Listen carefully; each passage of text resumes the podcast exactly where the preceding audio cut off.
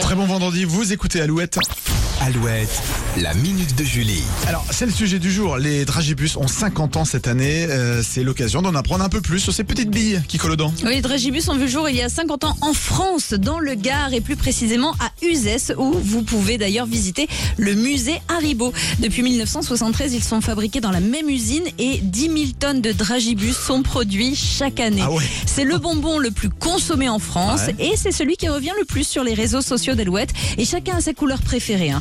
Une question se pose est-ce que les goûts sont différents en fonction des couleurs. Réponse d'Haribo, une même couleur peut contenir plusieurs goûts et comme un goût peut correspondre à plusieurs couleurs. Vous n'avez Oh oui, rien compris, nous non plus.